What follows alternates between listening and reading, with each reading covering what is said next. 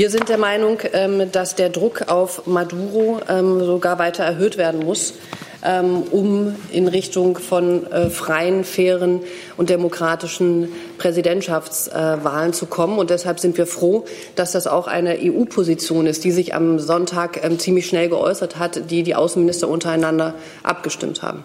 Wie Sie wissen, hat sich ja ähm, die EU bereits, hat ja bereits gezielte Maßnahmen gegen einzelne Mitglieder des Regimes eingesetzt. Und wir befürworten weitere Sanktionen und stehen dazu auch im Austausch mit unseren europäischen Partnern. Guten Tag, liebe Kolleginnen und Kollegen. Herzlich willkommen in der Bundespressekonferenz. Herzlich willkommen der stellvertretenden Regierungssprecherin Ulrike Demmer und den Sprecherinnen und Sprechern der Ministerien.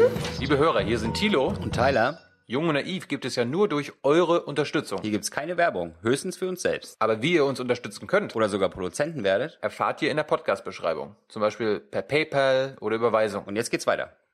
Ich habe äh, ein wenig äh, eingesammelt äh, bei den Kollegen an Themen und was mir mehrfach genannt wurde, war das Thema Venezuela. Wer möchte sich da, wer möchte damit starten? Herr Buchholz hatte, das war doch auf Ihrer Liste, oder? Muss ich nur noch mal gucken, dass ich da den ja. richtigen. So.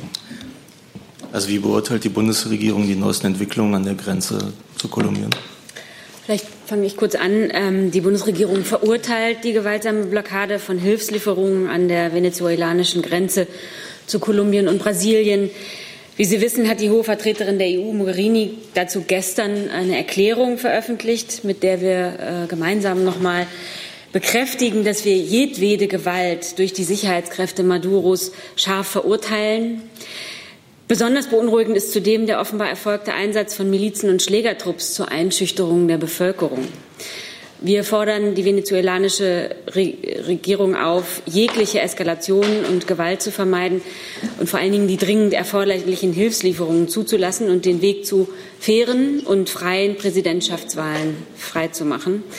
Die venezuelanischen Sicherheitskräfte sind verantwortlich dafür, die Sicherheit, Freiheit und Bürgerrechte des venezuelanischen Volkes zu achten und zu gewährleisten. Dies schließt auch mit ein, natürlich die Einfuhr von benötigten Hilfslieferungen äh, ins Land nicht zu verweigern. Zusatz? Ja, da nochmal gerne Nachfrage. Verurteilt die Bundesregierung auch ähm, die Gewalt gegen ähm, Anhänger der gelben Westen in Frankreich? Also die Bundesregierung verurteilt jedwede Form immer und überall gegen Gewalt, äh, verurteilt Gewalt. Immer und in jedweder Form. Herr Jung. Es gab Berichte, dass äh, bei den Hilfslieferungen an der Grenze, die nicht durchgelassen werden sollen, äh, von der Maduro-Seite, dass äh, Kanada, Deutschland und das United Kingdom auch sich daran beteiligt hätten. Stimmt das? Wenn ja, in welcher Form? Wann wurde das koordiniert? Ähm. Entschuldigung. Das, ähm, das stimmt so nicht. Ähm, an den Gütern, die an der Grenze standen, waren ähm, keine deutschen Lieferungen dabei oder in, in diesem Geleitzug. Es ist richtig, dass ähm, Außenminister Maas hat das Anfang Februar angekündigt, wir fünf Millionen Euro humanitäre Hilfe zur Verfügung stellen.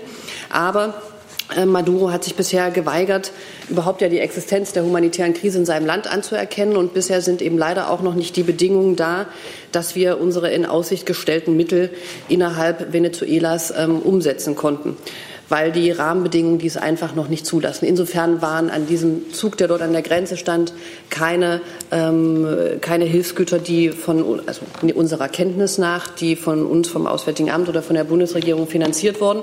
Wir arbeiten aber weiter mit Hochdruck daran, unsere Ankündigungen dort umzusetzen. Und bis dahin, bis wir nach Venezuela reinkommen, geben wir unsere Hilfe in den betroffenen Nachbarländern aus denn es ist natürlich ein regionaler Konflikt und in Kolumbien haben wir in den letzten zwei Jahren knapp 15 ähm, Millionen Euro ausgegeben. Die Hilfe in Kolumbien, die wir im Moment für Bedürftige und für Flüchtlinge aus Venezuela umsetzen, ähm, das machen wir in Gemeinschaft mit dem UNHCR, dem World Food Program, dem Malteser Hilfsdienst, äh, dem DRK, Plan International und dem Deutschen Caritas-Verband. Soweit ich weiß, gibt es auch noch ein Projekt des BMZ in Höhe von, glaube ich, sieben Millionen Euro dort.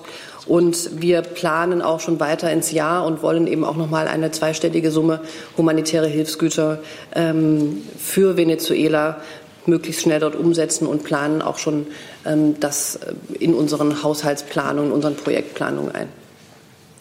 Die Caritas und das Rote Kreuz haben sich ja von diesen Hilfslieferungen der Amerikaner distanziert, haben das als politische Aktion bezeichnet. Die UN möchte sich da auch äh, nicht daran beteiligen. Äh, werden Sie denn versuchen, mit den deutschen Hilfslieferungen einen anderen Weg zu gehen, also nicht über die amerikanische Schiene? Also humanitäre Hilfe ist vom Prinzip her ja immer neutral und das sollte sie auch sein, weil sie auf den Menschen zielt. Ich äußere, kann mich nicht dazu äußern, wie die einzelnen Organisationen das beurteilen. Ich kann eben nur sagen, sie sind in Kolumbien aktiv. Von uns war nichts an der Grenze jetzt dabei. Was wir wollen in Venezuela ist unsere humanitäre Hilfe neutral den Menschen zugutekommen zu lassen, dort, wo es am besten hilft. Und dafür sind im Moment die Bedingungen noch nicht da. Wenn wir sie sehen, dann ähm, würden wir zugreifen und würden das dann auch tun. Eine kurze, ähm, sehen Sie denn diese amerikanischen Hilfslieferungsversuche als humanistisch und neutral an? Da, das müssen Organisationen beurteilen. Also das möchte ich von hier aus jetzt keine Bewertung vornehmen. Das liegt in jeder Organisation, sich daran zu beteiligen oder dort mitzumachen. Herr Buchholz nochmal dazu. Nochmal eine kurze Verständnisfrage. Sieht die Bundesregierung einen Zusammenhang zwischen den Sanktionen gegen das Land Venezuela und der humanitären Krise in dem Land? Wir sind der Meinung, ähm, dass der Druck auf Maduro ähm, sogar weiter erhöht werden muss. Ähm, um in Richtung von äh, freien, fairen und demokratischen Präsidentschaftswahlen zu kommen. Und deshalb sind wir froh, dass das auch eine EU-Position ist, die sich am Sonntag ähm, ziemlich schnell geäußert hat, die die Außenminister untereinander abgestimmt haben. Wie Sie wissen, hat sich ja ähm, die EU bereits hat ja bereits gezielte Maßnahmen gegen einzelne Mitglieder des Regimes eingesetzt. Und wir befürworten weitere Sanktionen und stehen dazu auch im Austausch mit unseren europäischen Partnern. Okay, das war ein Rückzug. Bitte, Herr Jessen. Ja, ähm, die Vereinten Nationen und das äh, Rote Kreuz haben, wenn man das, wenn ich das richtig verstehe, eine Beteiligung ja auch deswegen abgelehnt, weil es sich um politisierte äh, Hilfslieferungen handelte. Ähm, sieht die Bundesregierung, dass die Hilfslieferungen politisiert als Hebel im Machtkampf eingesetzt werden, auch aktiv betrieben von Guaido und wie bewerten Sie das?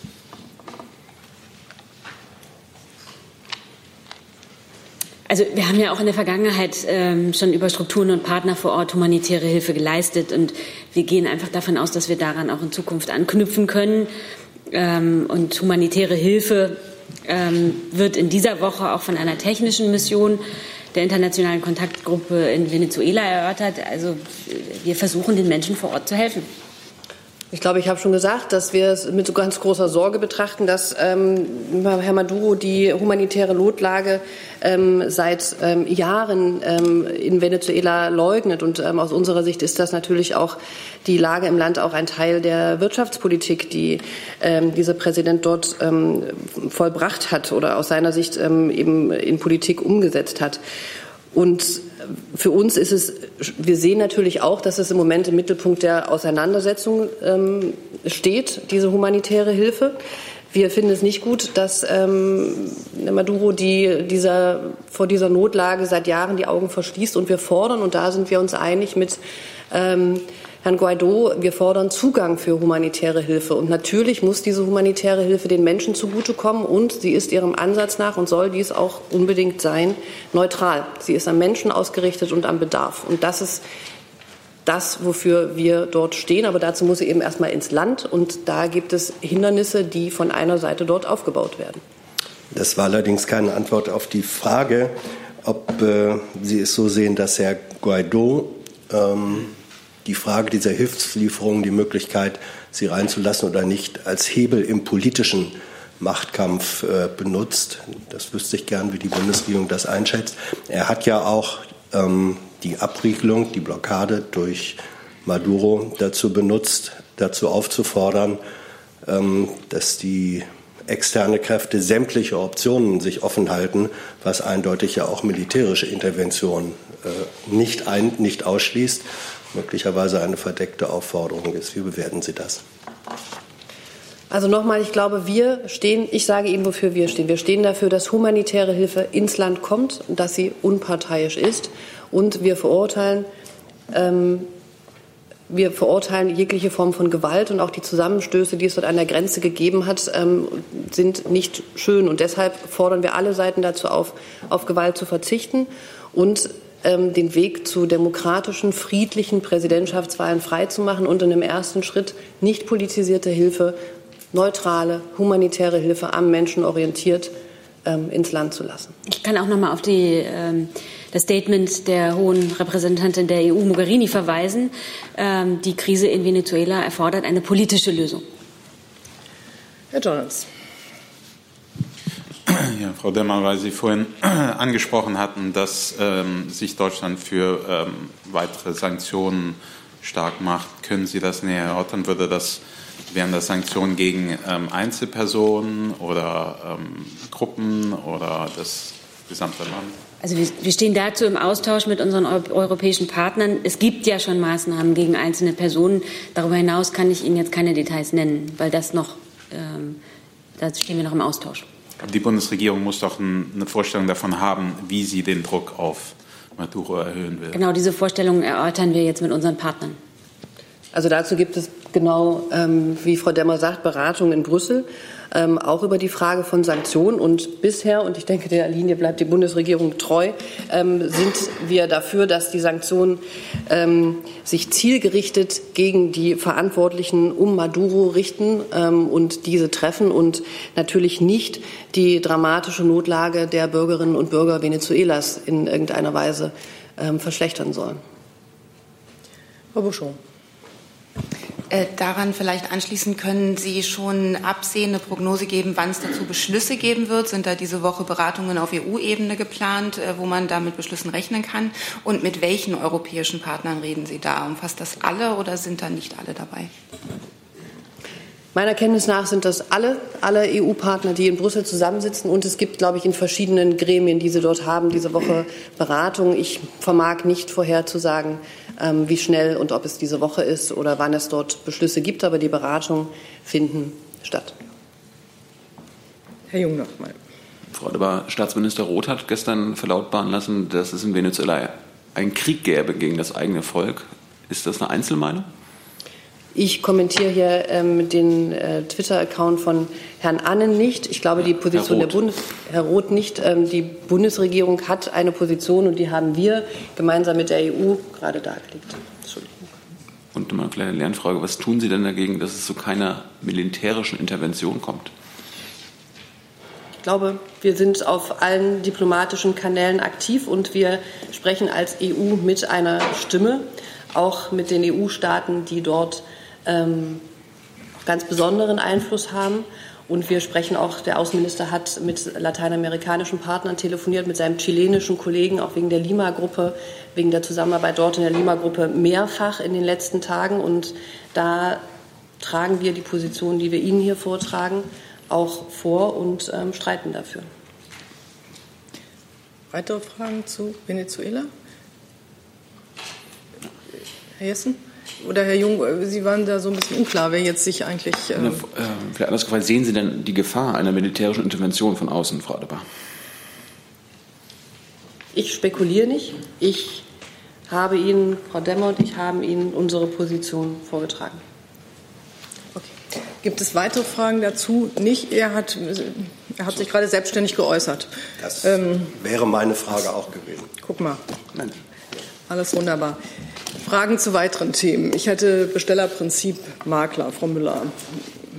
Ja, genau. Da würde ich gerne ähm, Herr Kall von Ihnen noch mal kurz hören. Ähm, der ist jetzt in die Ressortabstimmung gegangen, der Gesetzentwurf, richtig. Ähm, was bezwecken Sie damit? Warum glauben Sie, dass man das von den Mieten, ähm, das Bestellerprinzip jetzt auch auf äh, das Wohneigentum ausweiten sollte? Ja, gerne. Ähm, der, das stimmt, der ähm, Referentenentwurf unseres Ministeriums ist heute in die Ressortabstimmung gegangen.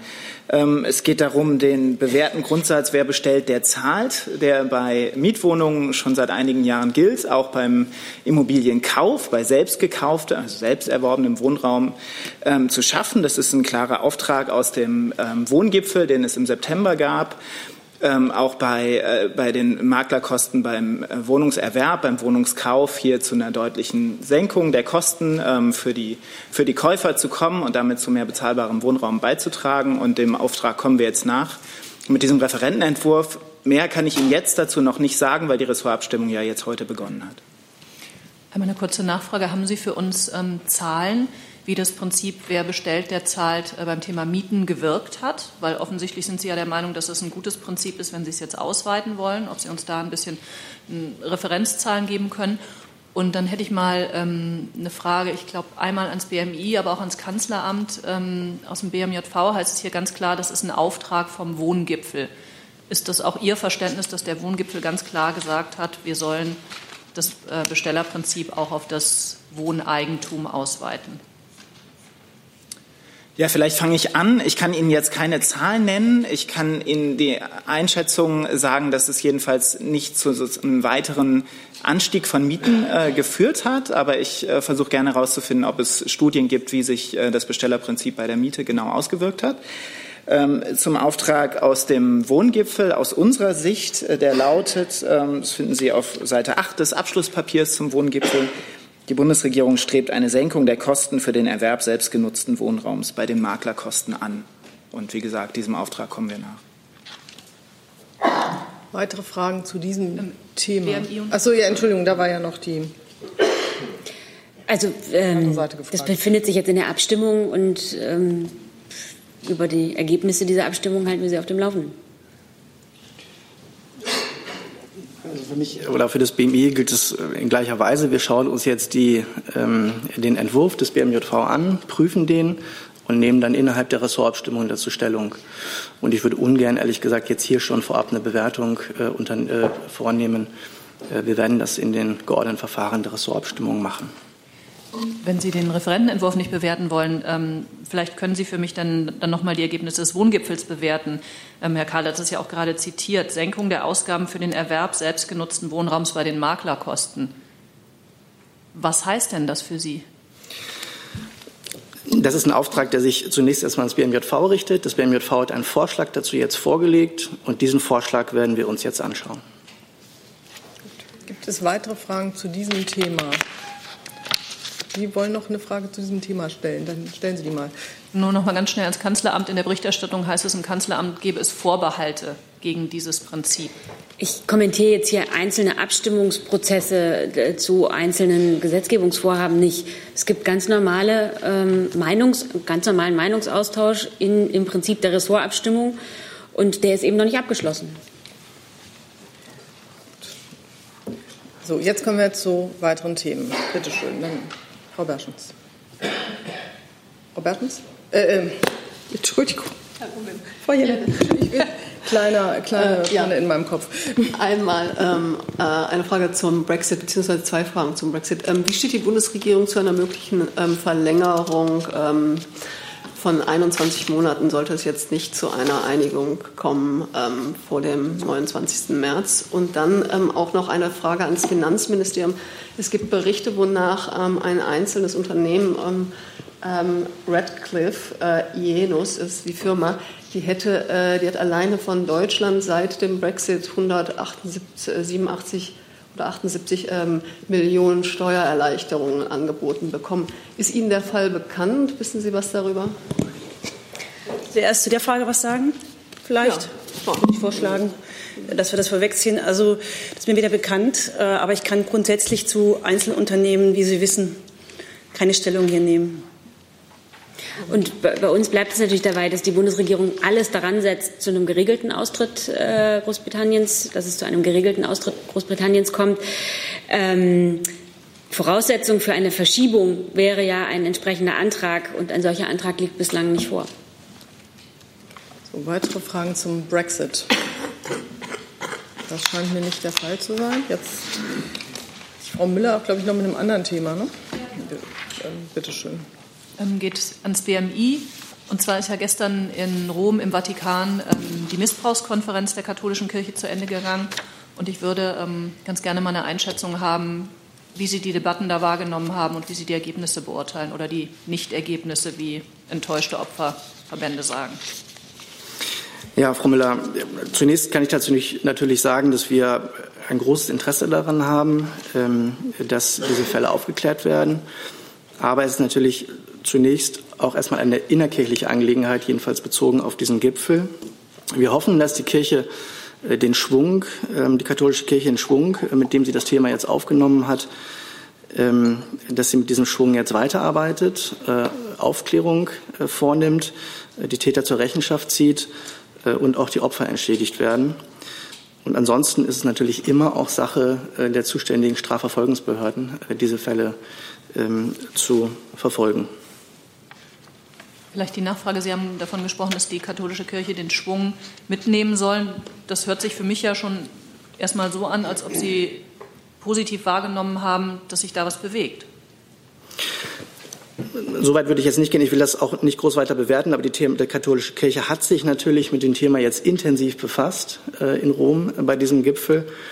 Ähm, und das ist natürlich auch ein Zeichen damit, dass sie das Thema ähm, sehr ernst nimmt und wir hoffen, dass sie auf diesem Weg weitergeht. Noch? Sonst will das, glaube ich, Frau Buschow dazu. Dann würde ich vielleicht die gleiche Frage noch mal ans Familienministerium äh, stellen, wo ja auch der Missbrauchsbeauftragte seinen Sitz hat.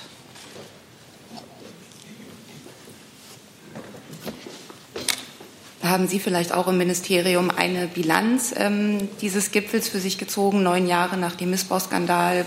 War das gut, was da ist, reicht Ihnen das an Ergebnissen? Und an das, was Herr Ruwe Glösenkamp gerade sagte, anknüpfend ans BMJV vielleicht die Frage, was Beschlüsse, die die Strafverfolgung angeht. Man hört ja immer wieder den Vorwurf, dass die äh, Strafverfolgungsbehörden des Staates oft nicht zum Zuge kommen oder es verhindert wird kirchlicherseits, weil man die kirchliche Justiz vorzieht. Vielleicht können Sie auch noch mal zwei Worte verlieren. Die ähm, Konferenz in Rom haben wir natürlich beobachtet, zur Kenntnis genommen. Es ist im Moment zum einen ähm, zeitlich noch nicht der Punkt, äh, das abschließend zu beantworten und zweitens ist es auch ähm, oder zu bewerten und zweitens ist es natürlich auch eine ähm, äh, Sache der Kirche. Wir können äh, grundsätzlich die Anforderungen an die Kirche noch einmal formulieren, wie das auch die Ministerin schon des, Öf des Öfteren getan hat, dass ähm, volle Transparenz hergestellt werden muss. Zum einen, dass zum zweiten ähm, äh, natürlich es unerträglich ist, der Gedanke oder das Wissen, dass Menschen in der Kirche Verantwortung tragen, die in, ähm, solche, in solchen Missbrauch äh, verstrickt waren oder sind. Und äh, zum Dritten, äh, von Seiten der Bundesregierung haben wir die Strukturen insofern ähm, äh, aufgestellt, als dass wir die Stelle des unabhängigen Beauftragten für Fragen des sexuellen Kindesmissbrauches ähm, auf Dauer gestellt haben, entfristet haben. Das heißt, wir haben dafür gesorgt, dass ähm, wir von Seite der Bundesregierung ähm, dauerhafte Strukturen zum Kampf gegen äh, Kinder, Kindesmissbrauch ähm, äh, etabliert haben. Und äh, selbstverständlich gilt auch für die Kirche, dass äh, dort äh, dauerhafte Strukturen und auch Strukturveränderungen insofern ähm, vorgenommen werden müssen, dass tatsächlich eine Auseinandersetzung und eine Aufarbeitung und Aufklärung dessen, was da passiert ist, ähm, geschehen kann und dass künftig ähm, äh, diese Dinge auch in der Kirche nicht mehr ähm, passieren. Das, äh, was die Bundesjustizministerin gesagt hat, dass die Zusammenarbeit mit den ähm, öffentlichen Behörden, also mit äh, der Stra mit den Strafverfolgungsbehörden selbstverständlich ist. Das unterstützt natürlich auch die Bundesfamilienministerin. Ja, danke für die, danke für die schöne Überleitung. Äh, die Bundesjustizministerin Katharina Barley hat sich ja gestern äh, schon, schon sehr deutlich geäußert ähm, zu den Ergebnissen oder ja, Folgerungen aus äh, diesem Gipfel, den es in Rom gab. Sie hat gesagt, den Worten des Papstes müssen jetzt auch Taten folgen. Und zu lange hat die Kirche Erniedrigungen, Misshandlungen und Vergewaltigungen von Kindern verleugnet. Es ist beschämend, dass die jahrzehntelangen Misshandlungen von Kindern unter den Augen der Kirche geschehen konnten. Das Bemühen um Aufklärung ist überfällig, es kommt für viele Opfer aber zu spät. Und was bedeutet, dass jetzt auch Taten folgen müssen, ist für uns ganz klar, dass die Akten offengelegt werden müssen gegenüber Strafverfolgungsbehörden, gegenüber den Staatsanwaltschaften dass alle Taten, die noch nicht verjährt sind, und die Verjährungsfristen sind immer wieder verlängert worden, sodass sie erst bei Opfern eigentlich jenseits des 50. Lebensjahres oft noch wesentlich später greifen. Ja, dass all diese Taten noch von Staatsanwaltschaften aufgeklärt und in Deutschland, sofern die Taten hier stattgefunden haben, vor Gericht gebracht werden können. Und das ist ähm, aus unserer Sicht und aus der Sicht der Justizministerin das ganz Entscheidende, dass es die alten Schweigekartelle nicht mehr geben darf, dass die Kirche umfassend mit der Justiz, mit der Strafjustiz zusammenarbeiten muss ähm, und dass ähm, ganz klar ist in dem Zusammenhang, dass unsere Strafprozessordnung keine Geheimarchive kennt. Also sie kennt das Beichtgeheimnis und damit verbundenes Zeugnisverweigerungsrecht von Priestern vor Gericht. Aber hier geht es ja vielfach um Personalakten, die in der Missbrauchsstudie der Bischofskonferenz ja ähm, dezidiert untersucht worden sind. Die fallen sicherlich nicht unter das Beichtgeheimnis und insofern nicht unter den, einen speziellen Schutz der Strafprozessordnung. Aus unserer Sicht müssen diese ähm, den Staatsanwaltschaften zur Verfügung gestellt werden, damit die Strafverfahren hier äh, eben auch geführt werden können. Frau Müller noch mal dazu. Hat sich dann die Kollegin dort. Achso, dann so, das kann ich mal sehen. Das glaube ich noch nicht an. Äh, Wilke von KNA. Ähm, mich hatte gestern eine Äußerung von Herrn Prantl irritiert ähm, bei Anne Will gestern, der sagte, dass ihm in seiner Zeit als Staatsanwalt es passiert sei, dass Generalvikare zu ihm gekommen seien mit der Bitte, ähm, oder ja, den, den, die Beschuldigung fallen zu lassen, weil sie den äh, beschuldigten Priester äh, jetzt ein Kloster versetzen würde, würden, wo er sozusagen, ähm, wo, wo, dann nichts mehr passieren würde. Und ähm, er das dann auch so andeutete, als sei das dann auch geschehen. Also werden da möglicherweise alte Fälle nochmal aufgerollt? Also er jetzt nicht als Journalist, sondern als Staatsanwalt. Ähm, dass da irgendwelche Absprachen stattgefunden hatte. Es stand so ein bisschen dann im Raum, es wurde auch nicht mehr nachgefragt. Ähm, vielleicht ist Ihnen das auch aufgefallen. Ja, mir ist das auch aufgefallen. Ich kann aber äh, natürlich wie immer zu Einzelfällen nichts sagen. Was aber ganz klar ist, ist, dass für Staatsanwaltschaften ähm, ein sogenannter Verfolgungszwang besteht. Das heißt, wenn ein Anfangsverdacht einer Straftat besteht, und hier reden wir über den sexuellen Missbrauch von Kindern, ähm, dann müssen sie ermitteln. Und die Strafprozessordnung sieht da keinen Spielraum vor, sondern bei einem Anfangsverdacht muss ermittelt werden. Das Problem vielfach ist, dass die Kirche die Dokumente unter Verschluss gehalten haben, dass Zeugen nicht ausgesagt haben und dass es deshalb gar nicht erst bis zu dem Anfangsverdacht und dann einem staatsanwaltschaftlichen Ermittlungsverfahren gekommen ist. Und das muss sich ganz dringend ändern aus unserer Sicht. Herr Jung, dann Frau Buschow. Ja, kurze Lernfrage, Frau Adebar. Ähm, hat irgendein Regierungsvertreter an dieser Konferenz teilgenommen? Also als Beobachter? Muss ich Ihnen nachreichen, kann ich Ihnen nicht, kann ich Ihnen nicht sagen. Und Frau Demmer, das, was äh, Frau Barley fordert, also Justizministerium, Offenlegung der Akten und Archive, gerade im, zum Thema, bei, beim Thema Missbrauchsstudie, fordert das auch die Bundeskanzlerin. Das ist ein sehr wichtiges und ernstzunehmendes Thema. Ich habe jetzt aber den Ausführungen, die die Ressorts hier gemacht haben, nichts hinzuzufügen. Das heißt, die Kanzlerin fordert das nicht? Ich habe jetzt den Ausführungen der Fachressorts nichts hinzuzufügen.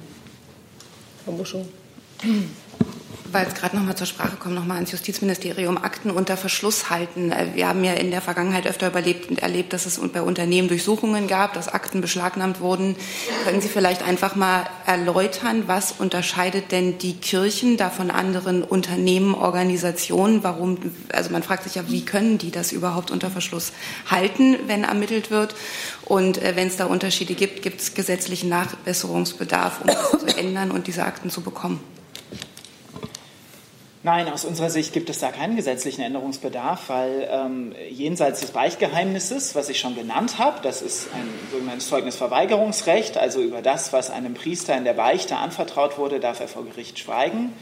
Ähm, Unterlagen, die Aufzeichnungen, die über eine Beichte notiert werden, aufgenommen werden, ähm, dürfen nicht beschlagnahmt werden. Das sind die spezifischen Ausnahmen, die die Strafprozessordnung für die Kirche vorsieht. Jenseits dessen keine. Ansonsten dürfen Staatsanwaltschaften unter den gleichen Voraussetzungen, in den gleichen Verdachtsmomenten ermitteln und auch durchsuchen und Unterlagen beschlagnahmen, wie sie das in anderen Fällen auch tun können. So, zu diesem Thema sehe ich jetzt keine weiteren Fragen mehr. Dann habe ich hier noch weitere Meldungen, unter anderem von Herrn Jessen. Ja, Frage ans Finanzministerium. Ich nehme an, Sie haben am Wochenende auch die Berichterstattung ähm, in Sachen Cum-Ex äh, mitverfolgt. da wurde berichtet, dass offenbar KPMG schon im Jahr 2011 relativ präzise informiert war über die Cum-Ex-Tricks äh, mindestens einer großen Hamburger Bank und ähm, dass man darüber wohl auch 2010 oder 2011 die BaFin äh, informiert habe. Trifft das zu? Und wie, wenn es zutrifft, wie ist die BaFin mit diesen Informationen umgegangen?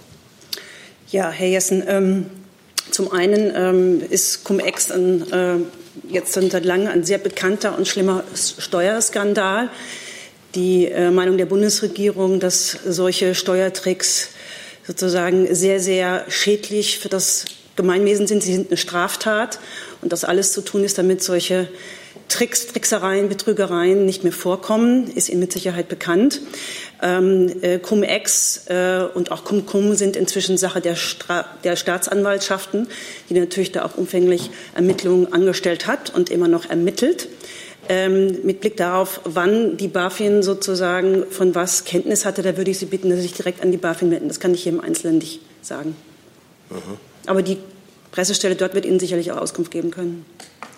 Ähm, warum mögen Sie darüber nichts sagen? Nein, weil das einfach Informationen sind, die der BaFin vorliegen, aber nicht, nicht mir hier jetzt und nicht dem BMF. Das ist sozusagen im Geschäfts- und Zuständigkeitsbereich der BaFin, das einzelne Aufsichtshandeln. Können Sie etwas darüber sagen, ähm, wann das Ministerium als Ministerium möglicherweise über die BaFin äh, von der realen Existenz und der Funktionsweise von Cum-Ex erfahren hat? Dazu gab es einen Untersuchungsausschuss und im Rahmen dessen wurden diese Fragen auch alle umfänglich beantwortet und sind auch entsprechend dokumentiert habe ich nicht alle im Kopf, aber die liegen sozusagen alle vor und wurden auch aus, also wirklich ausgiebig im Bundestag behandelt. Das Cum-Ex ist ja nicht sozusagen eine neue Sache, sondern schon seit einigen Jahren bekannt. Mit anderen Worten, die Berichterstattung des Wochenendes, ähm, die mit, dem, mit der These daherkommt, man habe etwas Neues äh, ausgegraben, das ist für Sie alles nicht neu. Dass es Cum-Ex gab, das ist nicht neu. Ich denke, inwieweit bei den Ermittlungsbehörden einzelne Verstrickungen einzelner auch von Seiten der Privatwirtschaft ist, das ist jetzt Sache der Ermittlungsbehörden.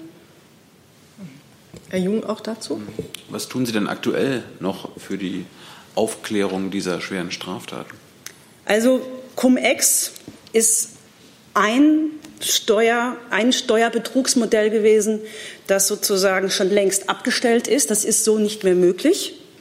Und es gibt auch keine Fälle, die bewiesenermaßen noch mal so erfolgt sind. Die Frage ist aber, wie man neue Tricksereien sozusagen äh, unterbindet. Ähm, und da wird mit Bezug auf Anzeigepflichten, die jetzt von Seiten der EU auch geregelt sind, nämlich, dass man grenzüberschreitende Steuertricksereien, darum geht es ja meistens, ne, dass man so lange intransparent äh, eventuell Regelungslücken ausnutzt, die dann möglicherweise zum Schaden äh, des Gemeinwesens führen können. Und da mit Blick auf äh, Transparenzvorschriften, mit Blick auf Meldepflichten ist einiges und sehr viel getan worden, aber wird auch noch mehr getan. Also Cum-Ex ist so nicht mehr möglich.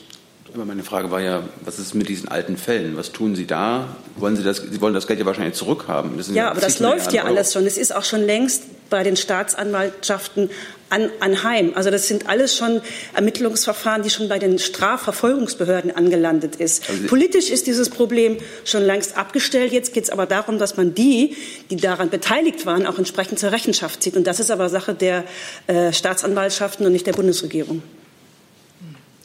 Weitere Fragen zu diesem Thema? Dann habe ich Herrn Jordan mit einem anderen Thema. Ja, eine Frage an Frau Adebar ähm, und vielleicht auch das Justizministerium. Ähm, das aus Deutschland abgeschossene Mitglied der Sauerlandgruppe, Adam Yilmaz, ist nach türkischen Berichten ähm, von den Behörden dort freigelassen worden, nachdem ähm, die Behörden ihn nach der Abschiebung aus Deutschland ähm, befragt haben. Hat man denn die deutschen Behörden darüber äh, irgendwie informiert und ähm, ist die Entscheidung des Gerichts hier in Deutschland, Herrn Yilmaz nicht in die USA abzuschieben, dass er für diplomatische Bestimmungen gesorgt hat, weiterhin ein Thema in den Gesprächen mit Washington? Also zu der konkreten Frage ist BMJV oder BMI, also bei der Frage der Polizeiinformation glaube ich. Ähm also ich kann Ihnen wie immer zum strafrechtlichen Einzelfall nichts sagen. Äh, Sie allenfalls darauf hinweisen, sich gegebenenfalls an den Generalbundesanwalt zu wenden. Ich kann Ihnen nichts dazu sagen. Zu der diplomatischen Frage. Ähm, wie gesagt, wir geben von dieser Stelle zu vertraulicher diplomatischer Kommunikation ähm, keine Auskunft. Ähm, natürlich äh, war das, ähm, war das ein Thema, aber wir gehen hier nicht in die Einzelheiten diplomatischer Kommunikation. Aber es stimmt schon, dass ähm, bei der letzten äh, Washington-Reise des Außenministers kurzfristig ein Treffen zu dem Thema anberaumt wurde, oder? Auf dieser Reise war ich nicht dabei. Insofern habe ich den Plan, wann, wie, welches Treffen, wie kurzfristig anberaumt wurde, ehrlich gesagt nicht im Kopf. Das Programm des Ministers stand eigentlich im Vorhinein fest und das ist auch so gelaufen, wenn ich richtig informiert bin. Gibt es dazu weitere Fragen? Dann habe ich Herrn Jung, glaube ich, nochmal mit einem anderen Thema. Ja, ähm, zurück zum Freitag, äh, Herr Robert Glösenkamp. Ähm, es waren noch eine Menge Fragen offen zum Thema Amri, den Fall. Ähm, da haben Sie ja meines Wissens jetzt noch gar nichts nachgereicht. Mich würde würde aber Sie bitten, alle Fragen, die da erstmal offen waren, ob Sie das Video kennen, was Sie seitdem gemacht haben und so weiter, seit wann der SEO-Verweis, ähm, uns das alles mal sagen können. Also ich kann Ihnen dazu noch Folgendes sagen, dass der Bundesinnenminister äh, am Freitag von diesem Vorgang Kenntnis erlangt hat und sofort angeordnet hat, ähm, dass die behaupteten Vorwürfe ähm, aus diesem Presseartikel umgehend äh, überprüft werden. Äh, fest steht äh, bislang, dass die zuständigen Strafverfolgungsbehörden der Abschiebung äh, damals vorab zugestimmt haben. Und im Moment überprüfen wir und überprüfen unsere Sicherheitsbehörden diesen Vorfall und diese Behauptungen umfassend. Und wir werden Sie in Kürze in dieser Woche noch über das Ergebnis dieser Überprüfungen informieren. Zum jetzigen Zeitpunkt kann ich Ihnen noch nichts dazu sagen. Ähm, die ähm, Ergebnisse und die Daten werden im Moment noch zusammengetragen. Das wird aber in Kürze abgeschlossen sein und anschließend werden wir Sie darüber informieren. Das heißt, wir werden auch informiert werden, ob äh, das Video bekannt war, ob es das Video gibt. Werden wir gegebenenfalls das Video sehen können? Also im Moment liegen noch keine Ergebnisse äh, vor. Die werden im Moment noch zusammengetragen. Ich kann Ihnen deshalb im Moment auch noch nicht sagen, was wir Ihnen äh, genau berichten werden. Das liegt in der Natur der Sache, dass wir das im Moment noch zusammentragen und äh, dann informieren wir Sie darüber. Frau Müller, Herr Buchholz, Herr Jordan. Herr Ruwe Glösenkamp, mir ist nicht ganz klar, Sie haben eben gesagt, äh, Sie überprüfen die Vorwürfe. Mir ist noch nicht ganz klar, was Sie überprüfen, weil der Vorwurf, der glaube ich auch einzige Vorwurf in dem Artikel war, die Bundesregierung hat diesen Mann voreilig abgeschoben, um etwas zu vertuschen. Diesen Vorwurf hat Frau Petermann aber am Freitag hier schon zurückgewiesen. Also was genau überprüfen Sie oder vielleicht habe ich im Artikel was überlesen, über welche Vorwürfe haben Sie gerade gesprochen? Vielleicht habe ich mich eben auch etwas unklar äh, ausgedrückt. Wir überprüfen diesen Vorgang insgesamt und werden Sie dann darüber informieren, ähm, was, dieses, was die Ergebnisse äh, dieser Überprüfungen angeht. Ansonsten habe ich auch dem, was Frau Petermann am Freitag schon dazu gesagt hat, auch nichts hinzuzufügen und das gilt selbstverständlich weiterhin. Herr Buchholz. Also noch mal zur Klärung, dann wusste Herr Seehofer also nicht über die Hintergründe des damaligen schnellen Abschiebens Bescheid. Also das ist ja ein Vorgang, der aus dem Jahr 2017 datiert und zu diesem Zeitpunkt war der jetzige Minister noch nicht der Bundesinnenminister. Ja, das ist aber nicht irgendein Vorgang gewesen. Ich habe eben ja dazu gesagt, dass der Bundesinnenminister ähm, am Freitag davon Kenntnis erlangt hat. Und weiteres habe ich dem auch nicht hinzuzufügen. Ich denke, damit ist die Frage beantwortet. Herr Jordan. Ähm, es gab ja von Seiten der Opposition, und das hatte ich auch am Freitag gefragt, ähm, äh, die Frage, ob die Bundesregierung äh, helfen könnte, diesen betreffenden Mann ähm, zurück nach Deutschland zu bringen, damit er dem Bundestag Auskunft geben kann. Bemüht sich denn die Bundesregierung darum? Dazu kann ich im Moment nicht sagen. Das ist äh, ja erst einmal eine Sache, die den zuständigen Untersuchungsausschuss betrifft. Ähm, wir sind dazu sagen erstmal noch nicht im Boot und deswegen kann ich mich dazu auch noch nicht äußern. Eine kurze Verständnisfrage. Würde das dann übers BMI gehen oder BMJ? Kann ich ergänzen? Sehr gerne. Ja, ich kann ergänzen, kann ergänzen für das BMJV, dass der Untersuchungsausschuss in seiner letzten Sitzung ähm, das BMJV darum gebeten hat, zu prüfen, äh, wie Herr Amar als Zeuge durch den Ausschuss vernommen werden könnte. Äh, das kann auf verschiedensten Wegen erfolgen, zum Beispiel wegen einer konsularischen Vernehmung in Tunesien, per Videovernehmung äh, oder auf anderen Wegen. Und ähm, diese Prüfung hat jetzt begonnen und das BMJV arbeitet wie die gesamte Bundesregierung eng mit dem Untersuchungsausschuss zusammen und wird das entsprechend prüfen und dann im Untersuchungsausschuss darüber berichten. Frau Müller. Ähm, Klar, dass Sie das Ergebnis noch nicht sagen können, aber nur zum Verständnis. Wenn ich es richtig verstehe, besteht hier eine ein Schengen-Einreisesperre gegen Herrn Benamar. Wäre das ein Ausschlusskriterium äh, bei der Frage, ob man ihn auch nach Berlin holen kann oder nicht?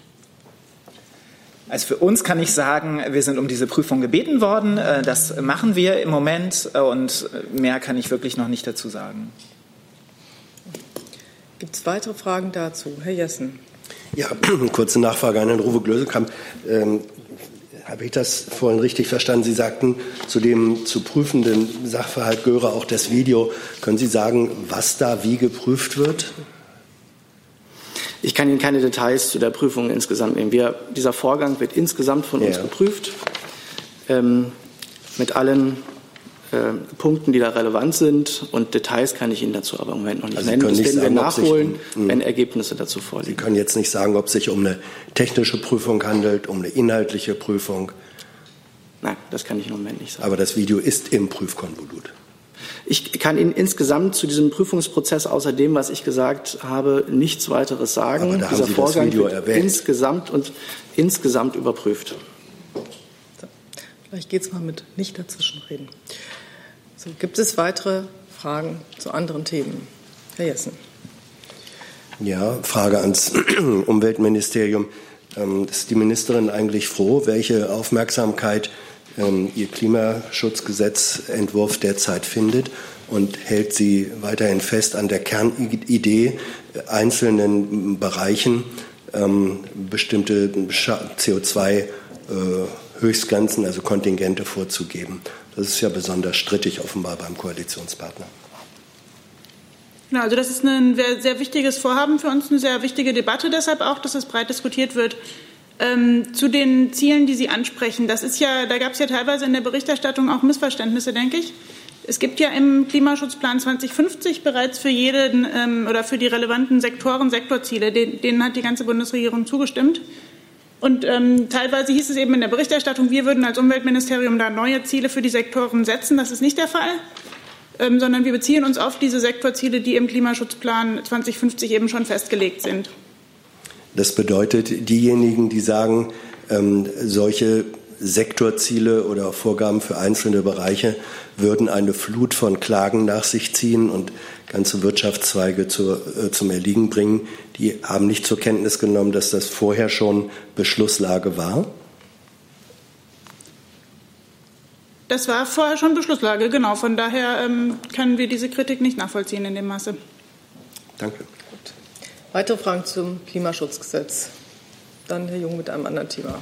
Ja, zum Thema politische Gefangene können Sie uns sagen, wie viele es aktuell in der Türkei gibt, in Venezuela, wie es insbesondere dem deutschen Journalisten Billy Six geht? Zu allen drei Themen keinen neuen Stand, ähm, zu dem, den Herr Breul letzte Woche, vorletzte Woche vorgetragen hat. Weitere Fragen zu anderen Themen? Herr Kreuzfeld.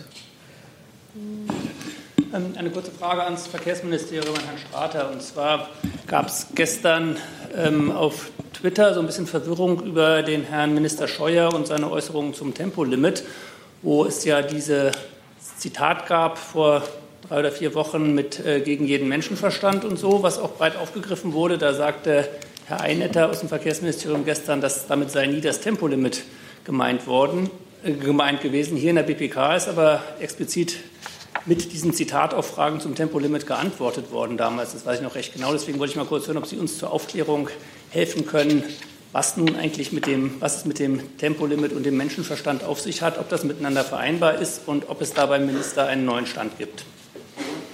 Also es gibt keinen neuen Stand, wenn Sie sich erinnern. Ich glaube, es war der 18. Januar. Da gab es eine Spiegel. Meldung. Und es gab dann auch einen Bericht im Spiegel und da stand zu lesen von einer Regierungskommission, das ist unsere nationale Plattform der Mobilität beziehungsweise die Arbeitsgruppe, die bestimmte Vorschläge gemacht hat. Und äh, zu diesen Vorschlägen äh, zählte ganz vieles, beziehungsweise hat der Spiegel ganz vieles aufgelistet, unter anderem auch das Tempolimit, richtig, aber auch äh, eine äh, Erhöhung der, der, Diesel, der, der Kraftstoff, Kraftstoffsteuer. So. Und vieles mehr. Äh, wenn Sie sich das angucken, sind dort noch äh, einige andere Dinge äh, zu lesen gewesen. Der Minister hat sich dann auf die Gesamtheit dieser Vorschläge bezogen ich muss das hier nicht nochmal vorlesen, mache es aber trotzdem. Einige Gedankenspiele in einer Unterarbeitsgruppe einer ressortübergreifenden Kommission mit externen Experten zeigen fehlendes Gespür oder sind pure Absicht. Einige Lobbyisten wollen ihre eigene, immer wieder aufgewärmte Agenda gegen jeden Menschenverstand durchdrücken. Wir wollen die Bürger von den Chancen der Mobilität der Zukunft begeistern und mitreißen. Forderungen, die Zornverärgerung, Belastungen auslösen oder unseren Wohlstand gefährden, werden nicht Realität und lehne ich ab. Er hat dann am, das war am 19. Januar, er hat dann am 21. Januar, das war ein Montag, nochmal äh, gesagt, dass er Vorschläge ablehnt, die verteufeln, die verteuern und die verbieten. So, das ist mit dieser Agenda dieser Lobbyisten gemeint. So, und diese Vorschläge sind nicht die Vorschläge, äh, wie er sie sich vorstellt, sondern Mobilität muss äh, effizient, muss digital, bezahlbar und klimafreundlich sein. So viel jetzt nur von heute noch mal zur Einordnung dieser ganzen Debatte von damals. Weil dann verstehe ich Sie schon richtig. Es bleibt dabei, das bezog sich auch auf das Tempolimit, weil das ist ja das Verbot und das war ja einer der drei Vorschläge, die damals im Mittelpunkt standen, die er geäußert hat. Und auch damals ist ja hier in diesem Raum von Frau Buser genau dieses Zitat vorgelesen worden, als mehrere Kollegen nach Tempolimit gefragt haben. Es bezog sich auf die Agenda derjenigen, die Mobilität verteuern, verteufeln oder verbieten wollen bezog es sich auch auf das Tempolimit. Das Tempolimit war ein Teil dieser Vorschläge. So, der Vorschlag, der aber im Übrigen als erster, soweit ich, mich, soweit ich weiß, als erster im Unterliedsatz dieses Spiegelartikels genannt wurde, war die Verteuerung, war die reine Steuererhöhung, nämlich auf Kraftstoff. So, darauf bezog sich das auch im Wesentlichen.